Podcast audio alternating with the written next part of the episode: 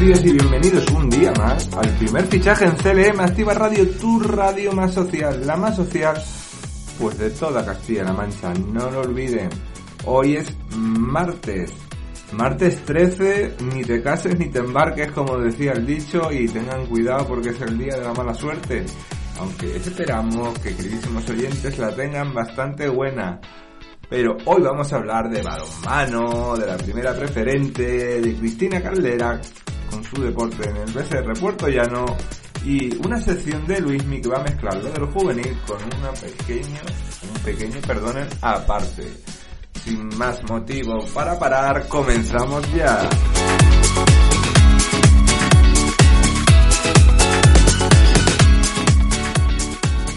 Y tenemos que comenzar con un redoble de tambores que si los tuviera aquí ahora mismo los daría porque viene nuestro director del primer fichaje Jesús Valencia para hablarnos de lo que fue la jornada para nuestros equipos de balonmano tanto en categoría masculina y femenina de nuestra región en toda nuestra comunidad y también nación. Venga Jesús, háblanos, cuéntanos cómo fue y qué pasó. Saludos Fran, queridos oyentes de Radio CLM Activa, como todos los martes vamos a analizar página polideportiva, en este caso vamos a hablar de balonmano y vamos a comenzar hablando de la Liga Sacira Sobal. El pasado sábado se disputaba la jornada número 27 con una de cal y una de arena. La victoria del balonmano Ciudad Encantada ante Bada Huesca 29-21 en el Sargal con un partido muy completo de los de Lidio Jiménez. Llegaban al descanso con un parcial de 16-12 en la segunda parte sentenciaban el partido para finalmente conseguir esos dos puntos muy importantes que le siguen eh, permitiendo tener opciones de jugar la próxima temporada en competiciones europeas. Actualmente el Incarlos a Ciudad Cuenca es quinto en la clasificación a tan solo dos puntos precisamente del rival del sábado, el Bada Huesca, que es cuarto con 38 puntos. Como decía, un partido muy completo del conjunto conquense que está en una dinámica positiva de resultados y que a falta de mm, siete jornadas para finalizar el campeonato está muy vivo y con muchas opciones de volver a competiciones europeas. Por su parte, el Coavit Balonmano Guadalajara viajaba a tierras gallegas, viajaba a Pontevedra para medirse a Balonmano Cisne y no venían con se venían de vacío de, de, de, este, de este compromiso tras perder por 29 goles a 25 el conjunto de Mariano Ortega no no completó su mejor partido, ya el descanso caían de 2, 15-13 en la segunda parte, un parcial de 14-12 le daba la victoria a los gallegos, por lo tanto el CUA Guadalajara afronta esta semana dos compromisos en casa muy importantes para salvar la categoría. Cabe recordar que el conjunto alcarreño actualmente es duodécimo en la clasificación, a tan solo un punto del frigorífico Cangas del Morrazo, que es el que ocupa ese decimoquinto puesto, que es el que el que da derecho a descenso de categoría. Pasamos a hablar ahora de la primera de la división de honor plata masculina, donde también tenemos muy buenas noticias. El sábado el Vestas Balonmano Alarcos eh, derrotaba en casa al, a Ibiza. El conjunto de Javi Laguna ganaba por 28 goles a 23 en el Quijote Arena. Un partido pues muy completo ante seguramente el rival más flojo de este grupo de ascenso a la Liga Sobal, el conjunto ibicense, ibicenco, que no pudo hacer nada ante el vendaval ofensivo del conjunto alarquista. Llegamos al descanso con un 11-9 en la segunda parte, un parcial de 17-14 dejaba los dos puntos en Ciudad Real. Con esta victoria el equipo alarquista es noveno con 8 puntos. Lo tiene muy complicado ya que el Antequera es el que marca ese, ese ascenso a la Liga Sobal y está con 15-7 puntos. Por lo tanto, de diferencia entre Antequera y balonmano Vestas Alarcos. Pasamos a hablar ahora de la primera nacional masculina, Grupo F, jornada número 24. El balonmano Caserio de Ciudad Real no disputó ningún partido ya que jugaba ante balonmano Málaga Colegio de los Olivos, equipo que está retirado. Por lo tanto, el conjunto de Santi Urdiales descansó esta semana. Sí jugó el balonmano Bolaños que derrotaba en la matinal del domingo al balonmano Maravillas Benalmádena por un contundente 33-25, un partido muy completo del conjunto de Carlos Alberto Juste, que de principio a fin fue mejor, mantuvo esa intensidad defensiva y en ataque estuvieron muy fuertes. Por lo tanto, victoria finalmente y dos puntos que permitirán al conjunto bolañego seguir intentando luchar para ascender a División de Honor Plata.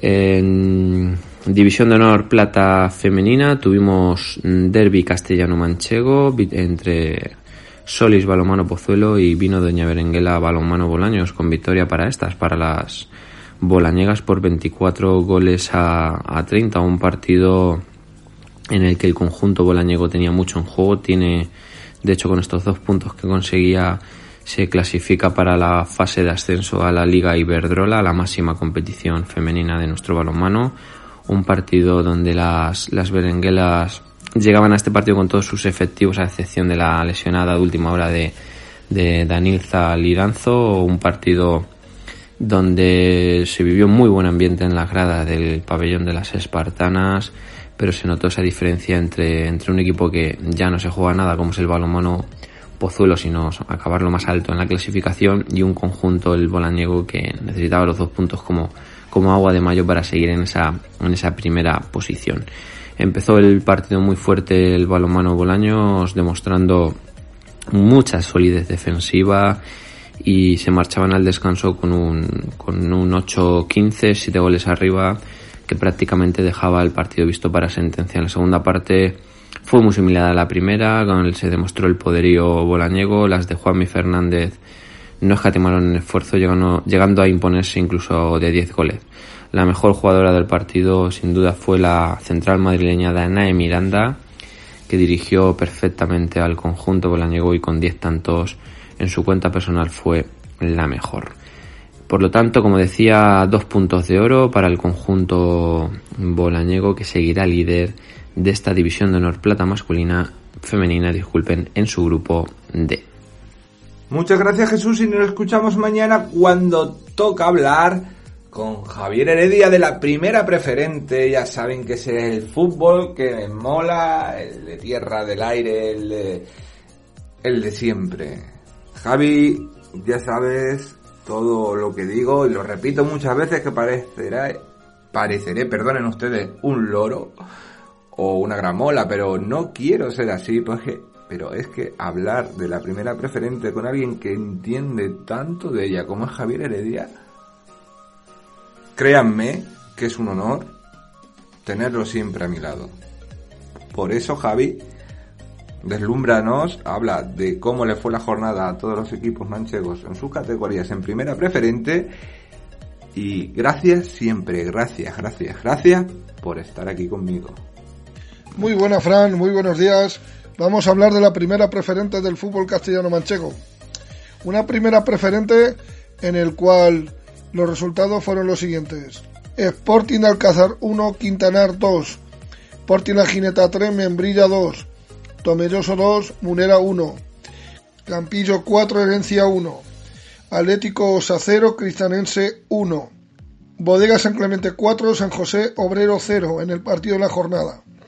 Lidera la clasificación Cristanense con 33, segundo Bodega San Clemente, San José Obrero con 31, Atlético Tomelloso con 26, Campillo con 25, Quintanar y Membrilla con 24, Muniera con 20 y, Sporting Alcázar, Herencia con 18, Atlético Osa con 17 y Sporting de la Jineta cierran la clasificación con 13 puntos. Vamos al grupo 2. El grupo 2, que los resultados fueron los siguientes. Mora 1, Miguel Turreño 2.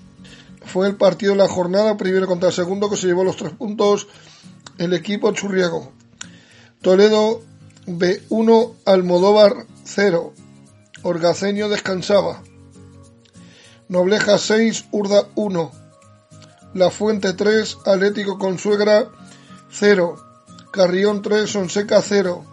Y Daimiel Racing cayó derrotado contra el Valdepeñas el, en el duelo en el que cual el Daimiel Racing sigue último clasificado y lo tendrá complicado ya que está a 11 puntos de la salvación.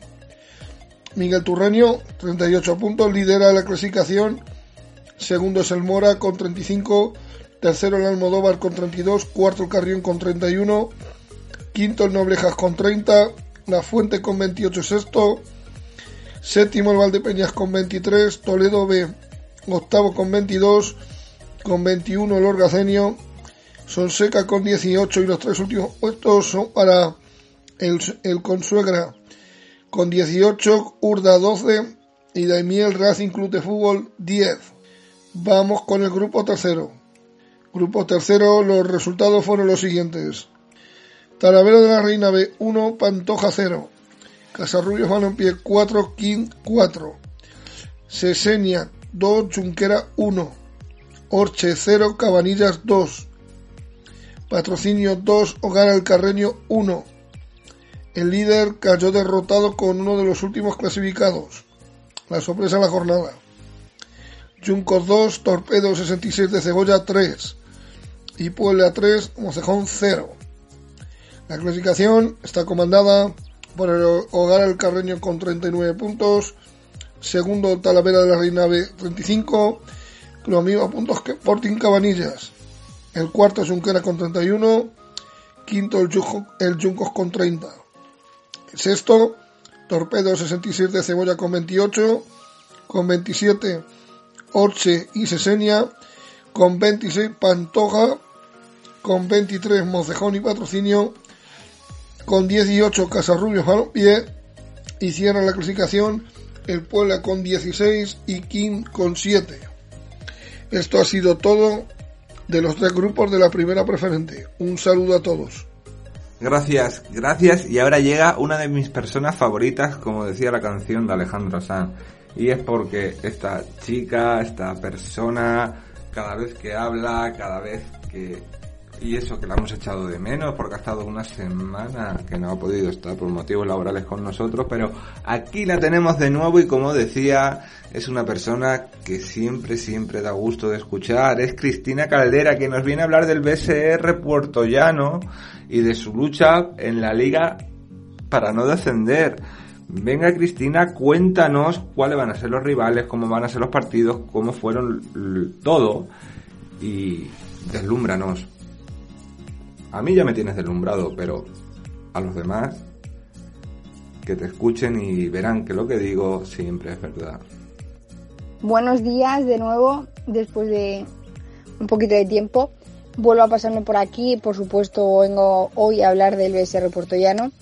Como ya os dije anteriormente, estábamos esperando ¿no? Eh, los cruces para la fase de permanencia, de descenso, llamarlo como queráis empieza para nosotros este mismo fin de semana. Jugamos en Madrid contra el Villa del Ganés. Y ya tenemos otros tres fines de semana aparte de este, seguidos sin parar de, partidos.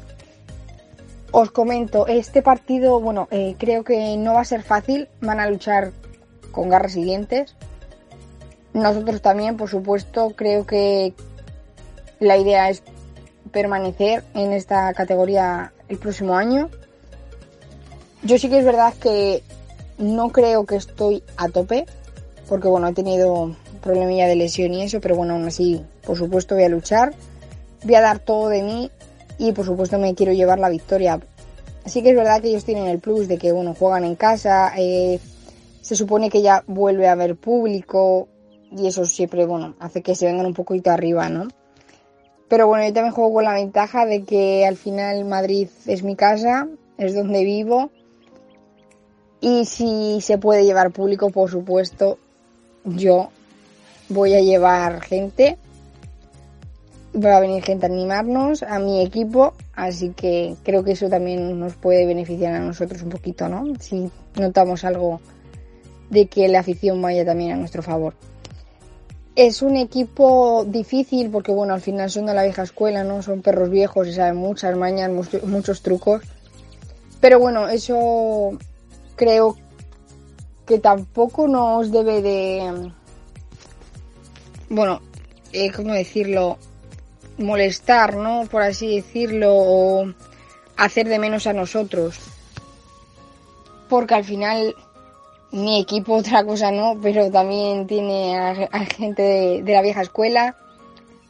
Yo al final, aunque soy joven, me he criado en este mundo con gente de esa.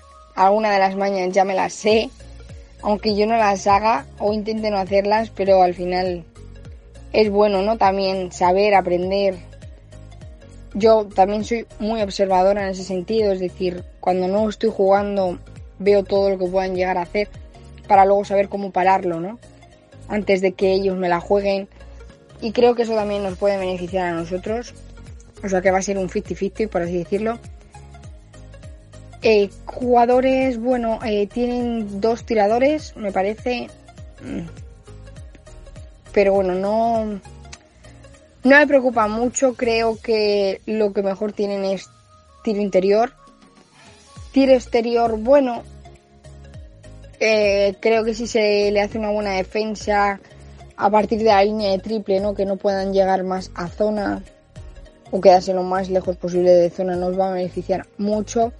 Sí que es verdad que tenemos que hacer una defensa muy dura, mucha goma. Eh, sí que de vez en cuando, aunque no sea todo el rato, saltar a esos dos jugadores para ver qué hacen, ¿no? En ese sentido de si se la van a jugar, si hacen un pase, buscar opciones. Es un equipo, bueno, conocido, al final son gente que ha jugado muchos clubes eh, diferentes, al final han jugado ellos mismos en otro equipo, es decir, el BSR Portollano ya les conoce de ese otro equipo. Y al final creo que eso, como ya os digo, va a ser un 50-50.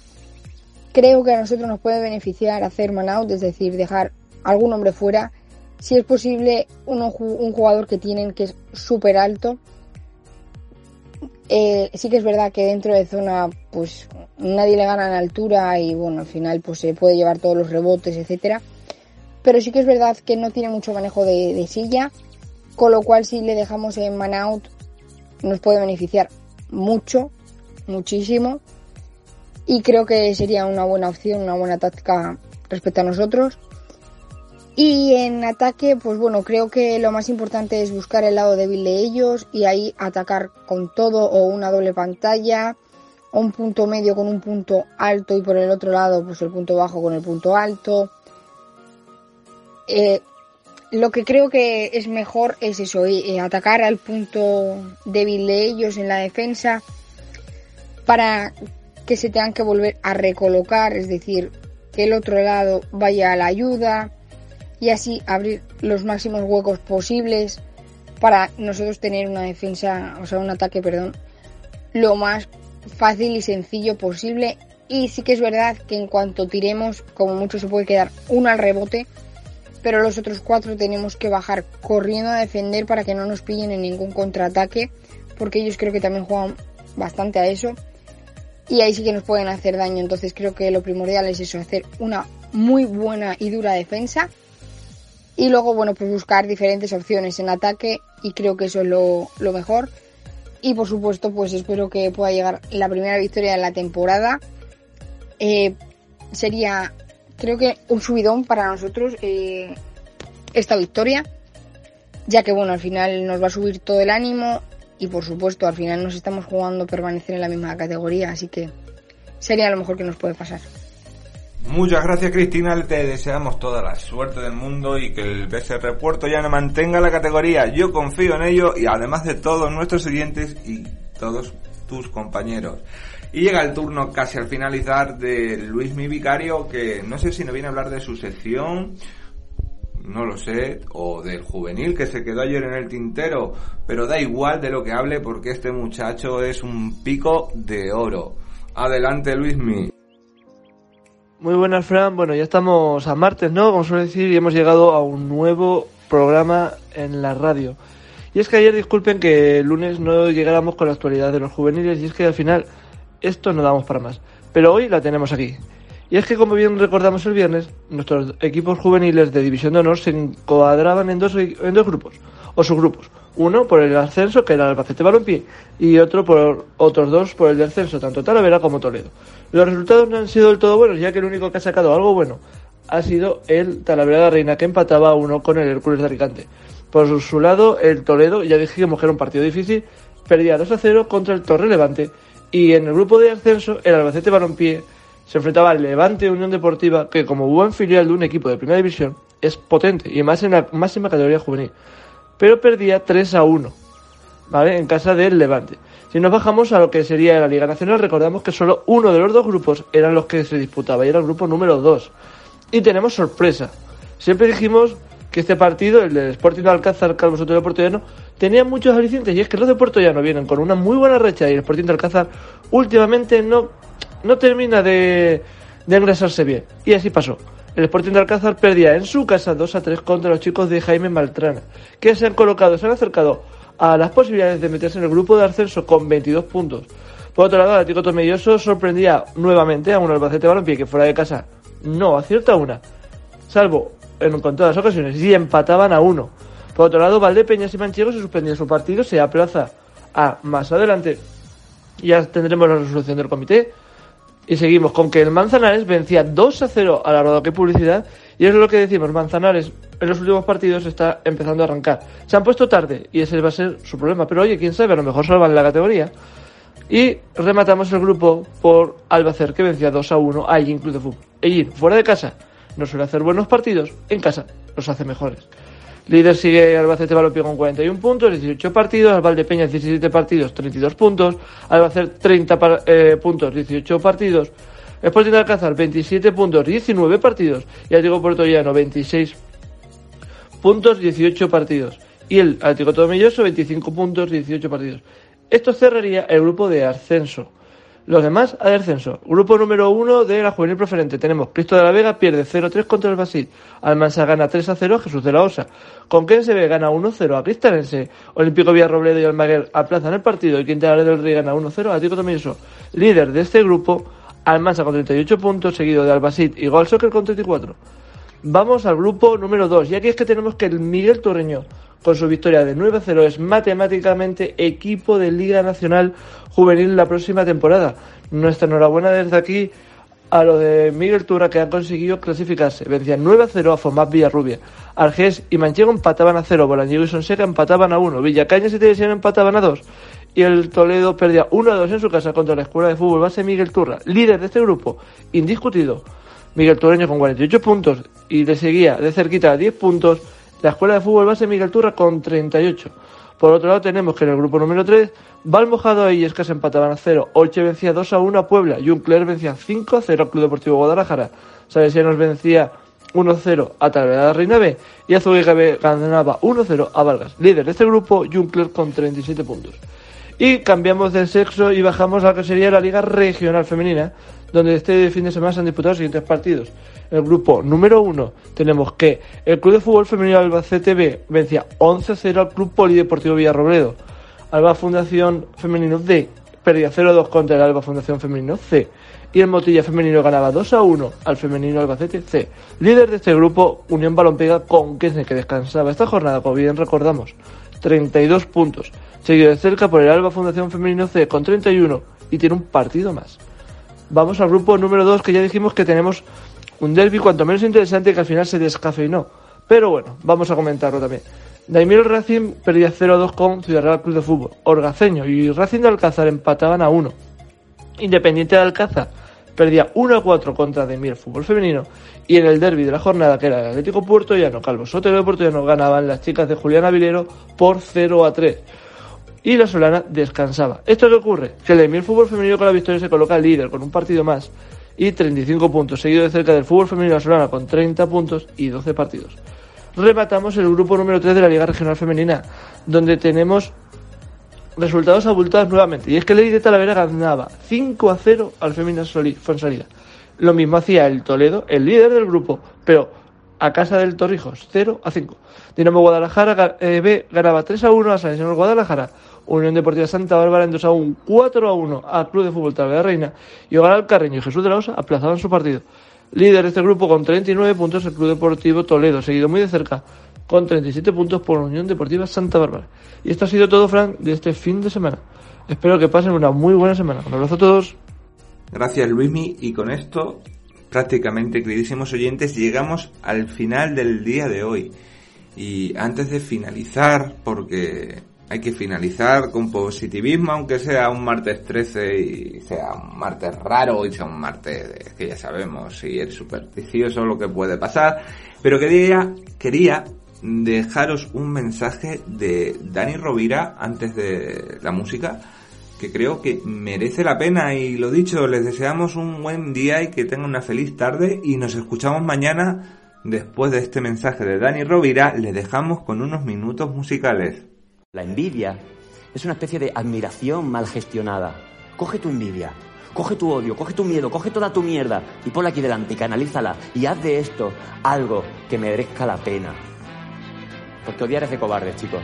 Odiar de cobardes. ¿Sabéis lo que es de valientes? Decir te quiero, tío. Eso es de valiente. Así que levantaros, ir a vuestra casa y coger por la solapa a vuestra madre, a vuestro padre, decirle que lo queréis, decírselo a vuestro hermano, a vuestros amigos, a vuestro perro, a vuestro compañero de piso. Decir te quiero, porque es lo más valiente que se puede decir. Y yo mi vida la quiero compartir con gente que dice te quiero. Si la verdad te ofende, si te digo lo que siento y lo que mi alma no se atreve porque te quiero que te quiero hablar de frente. Prefiero oír y no lo que hacen todos. Mentirte. Si te digo que tocar tu mano a veces llega a confundirme que la idea de cruzar el límite es irresistible. Lo digo aunque en el fondo pudiera arrepentirme.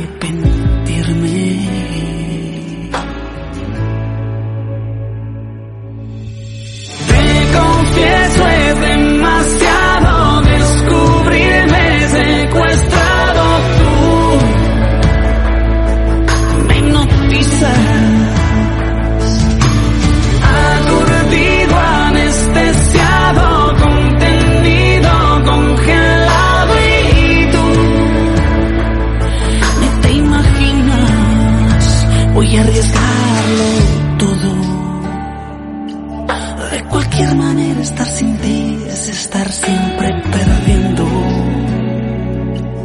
Lo que grita este silencio adentro me está consumiendo. Tú dime si estoy solo o también lo estás sintiendo.